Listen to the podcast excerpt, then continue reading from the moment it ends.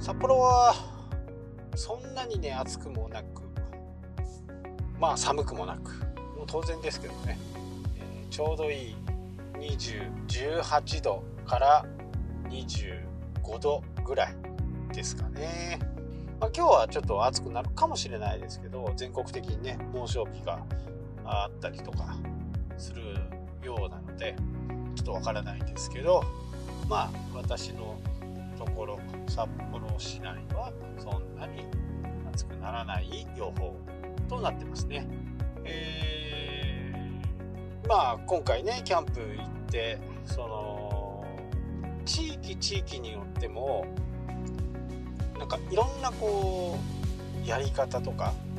例えばね釣り一つにとってもねやり方がちょっと違うんですね同じ、え、魚を釣るんでもちょっとやり方が違ってたりキャンプをするんでも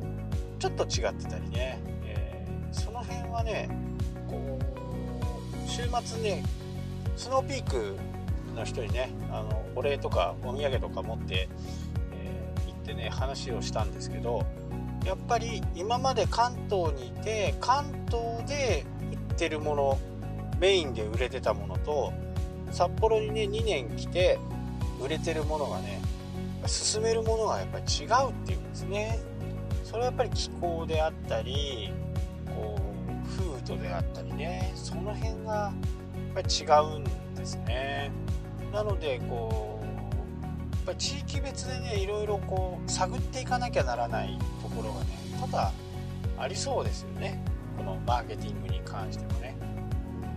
そのためにはねやっぱりこう全国のね拠点にいろんなこう知り合いとかねコミュニティを作っておくとねその辺の情報がこう入りやすくなりますよね。北海道では普通だと思ってることが、えー、関東ではねちょっと違う。関東で普通だと思ってるのが関西では違う。関西で普通だと思ってるのが九州に行くと違う。などなどね、えー、でどっかとどっかは共通するのかもしれないですけどその辺がねやっぱりこう微妙にこう違うということがね、えー、今回ねやっぱりまざまざとね体感しました。だからといって釣れないとかね、えー、キャンプが下手だとかって言ってるわけじゃなくてその地方その地方に合ったものっていうのは、えー、存在しているっていうことですね。なのでウェブに関しては北海道で良かったから関西でもいい北海道で良かったから関東でもいいというふうなねことにはこれならないのではないかっていうね過程が作られたわけですよね。ただ、えー、日本の中でマーケティングっていうかねこう新しいもの好きとかそういった人は北海道に多いって言われてるんですね。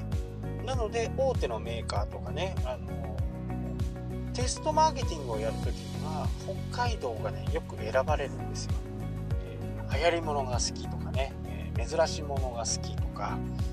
そういった形で北海道で売れると全国でも売れるよっていう風なね仮説があります。だからといってこれをね丸まんま鵜呑みにするとちょっとやっぱり難しい。でウェブの場合は僕はねもう前からずっと、えー、言ってましたけどアメリカで流行ったものがね2年後ぐらいにね東京に入る。でその2年後にね北海道札幌に来る、まあ、そんな感覚なんですよね僕の中でね、えー、なのでアメリカの情報をしっかりこうリサーチできていれば4年後に備えられるわけです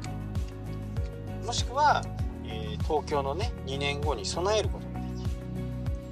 まあ、非常にね大切で、えー、アメリカで流行ったものが全てがね流行るかどうかっていうのはちょっとこれ国民性の問題とかねいろんな問題が、えー、あるんでただ Facebook を思い出してください。Facebook はアメリカでね莫大莫大なこう人気を爆発的な人気をね得て日本に来ました。でその時日本ではその実名という言葉インターネット上にね自分の実名を出すっていうことに非常に抵抗がありましたよね。えそんなところにこう個人情報を流す流してもいいの？っていうふうにね。そこでちょっとこううだうだうだうだした期間はありますけど今でねもう10年ぐらいになるのかな。今ではね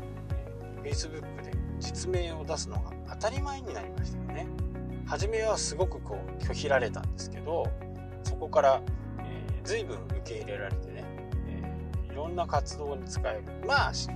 言ってしまうとね売り上げを伸ばすことにこう使えるツールという風な触れ込みで入ってきたんで拡散していって、まあ、それが今ではね普通になったというな形になりました。なので時代を先読みするというよりねほんと半歩先を行くのが、まあ、一番ね、えー、信頼度も高く Facebook を初めにやった人僕は Facebook を日本で初めてやった人ですなんて言っても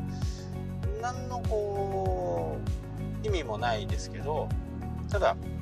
Facebook をやってねこれだけ売り上げを上げることができましたとかそれだと随分、ね、違うと思うんですよ。なのでやっぱりこうその場所場所エリア地域考え方によってねさまざまな方法とかね手法があると。でそれっていうのは定点観測しておけばね